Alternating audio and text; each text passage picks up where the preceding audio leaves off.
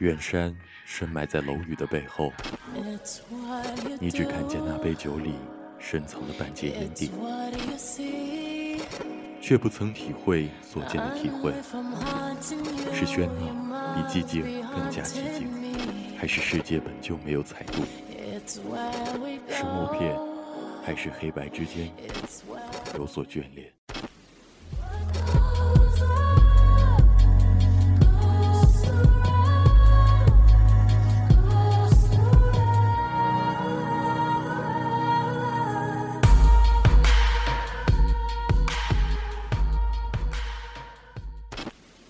有时候，不禁想说：这个时刻，你是不是该在我的身边？而我，又该在谁的身边？这个世界，不能失去梦境。夕阳里，我们化身烈焰城池中最后的造梦者。将这个世界的故事讲给你听。无主题空间主题会，每周五晚，时候到了，我们如期而至。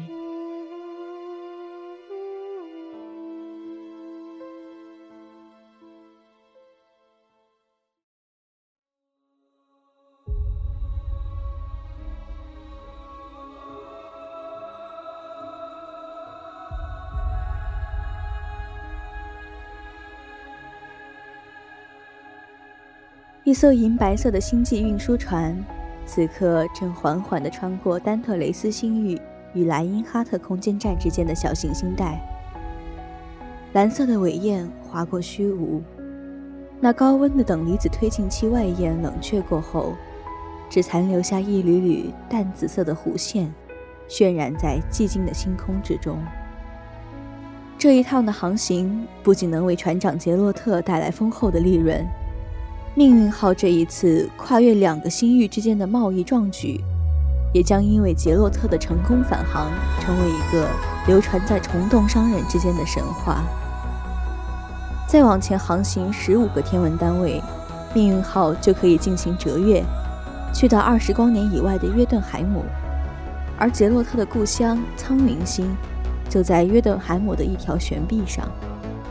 快回家了。看着舷窗外瑰丽的星光，杰洛特长出了一口气，点燃了一支奇塔纳星的首选烟草。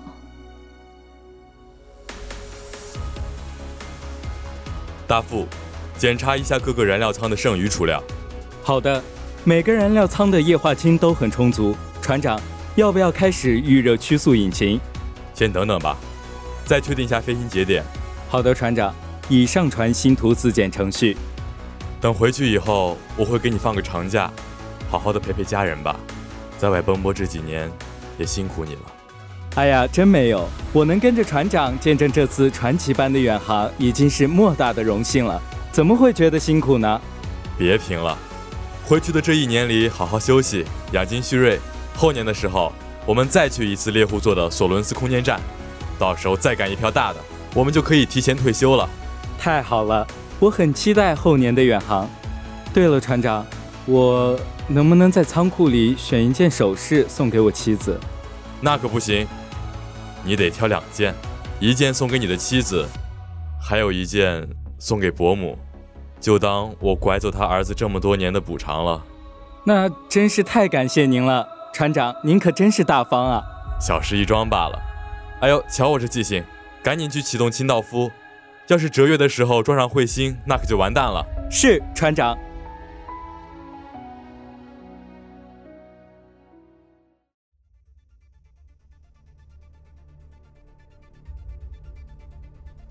就在大夫有条不紊的规划着命运号的防御系统时，一颗无比巨大的红色彗星对着命运号的侧翼急速飞行而来。那是宇宙中臭名昭著的灾害性天体——奔跑的撒旦。在星际航行普及的这几百年里，不知有多少飞船在它的撞击下支离破碎、船毁人亡。为了摧毁这颗烦人的彗星，更不知花费了联盟多少人力物力，却次次无功而返。原因无他，只因彗星的坐标永远在变动，而它的轨迹又是随机且杂乱无章，这也导致了每一次的精确制导都成了笑话。威力巨大的武器轰击在虚空中只成为了无尽星海中微不可见的烟花。久而久之，就连所谓的高维文明天神族，都不再理会这颗苍蝇般的天体。大不了在每年的星际会议后，象征性的发射几枚光能弹，以抚慰曾被这颗彗星直接或间接伤害过的人的悲愤与感伤。虽然大副意识到飞船的引力有些不同寻常，但他的侥幸心理还是让他再三地进行天体扫描和系统自查。当他终于确认是奔跑的撒旦时，红色彗星距离命运号只剩下几十千米。虽说绝望与惊恐在这一瞬间占据了大副的内心，但他仍强打起精神，打开了全舰广播，一字一顿地宣读起了逃生指南。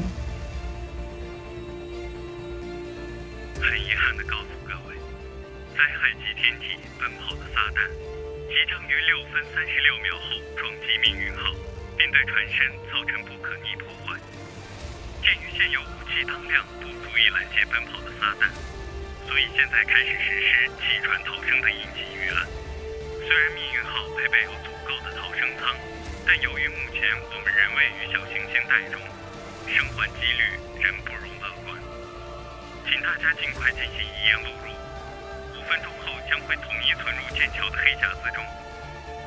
死亡只是生命的一个过程，希望大家可以尽可能的保持冷静。完成遗言的录入，给家人朋友留下纪念。很高兴认识大家，我是大副拉斯特尔。放下全舰广播，大副终于崩溃的蹲下，没有嚎啕大哭，却还是流下了几滴眼泪。他的手中紧紧攥着他和妻子儿女一家四口的合照，泪水打湿了衣袖。又滴落在冰冷的合金地板上。船长慢慢的走到大副身后，拍了拍他的肩膀，用微不可察的声音说了句：“都结束了。”便颓然的低下了头。命运号侧面的观景窗外，一道血红色的光芒越来越近了，似是死神的嘲笑，似是魔鬼的目光。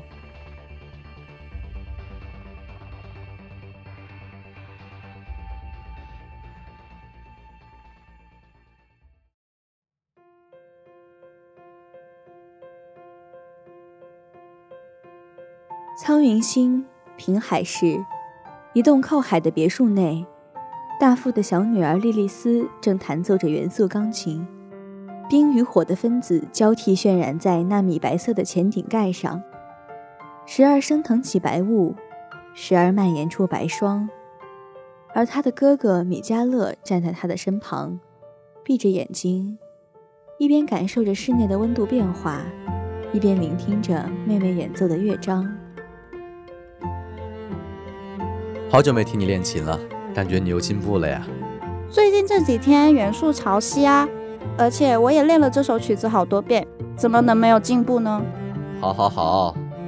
对了，咱们还有几天就回来了，你想去哪个地方玩啊？哎，我听说那个尤米尔星的树莓冰淇淋特别好吃，那里的冰融群也非常好看，要不我们就去那里吧？感情你早就计划好了，行，就听你的。哎，对了。每次爸爸回来前，妈妈都会为他做祷告。今天妈妈不在，不如我们也为爸爸做一次吧。好啊，那你看着我做吧。我见过咱妈做过一两次，大概知道步骤是什么。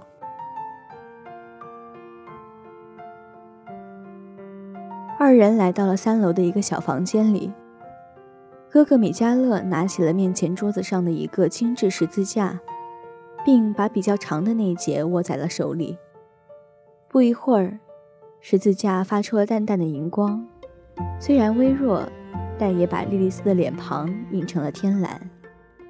接着，米迦勒双手合十，将十字架包裹在了两个手掌之中，嘴里念念有词着。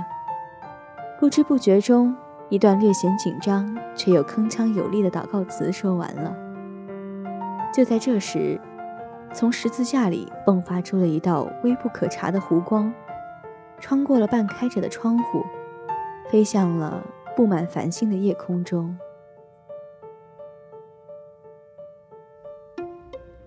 你祷告完了吗，哥哥？也许是吧，可我总感觉有些不对劲儿。嗯，可能只是你困了而已，早点休息就好了呀。嗯，那好吧，晚安，莉莉丝。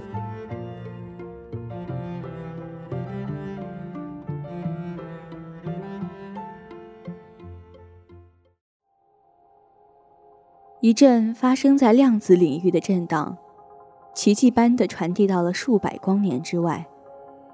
那道十字架里发出的弧光，扰动了一对正在纠缠着的原子，又轻巧地闯过复杂的概率云，终于赶在能量衰变和通道坍缩之前，汇入了位于微观镜头、不断转换的波粒二象因果流中。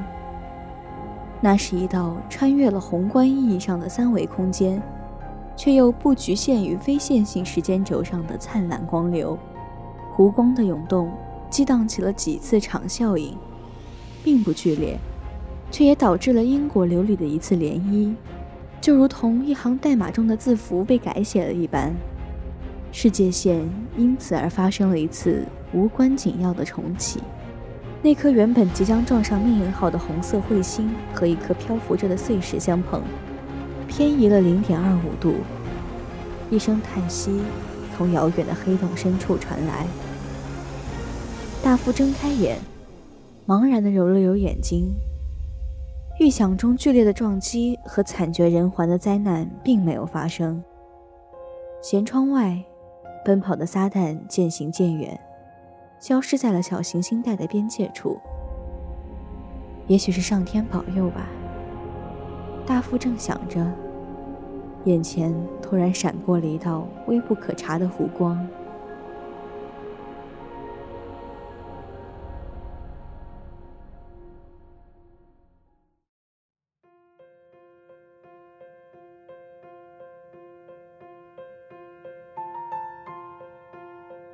好了，今天的无主题空间到这里就结束了。播音大芒果、南岳、困嗓、弹簧、二狗、采编困嗓、机务、云罗、仙人掌，协众监听，共同感谢您的收听。我们下期同一时间再见。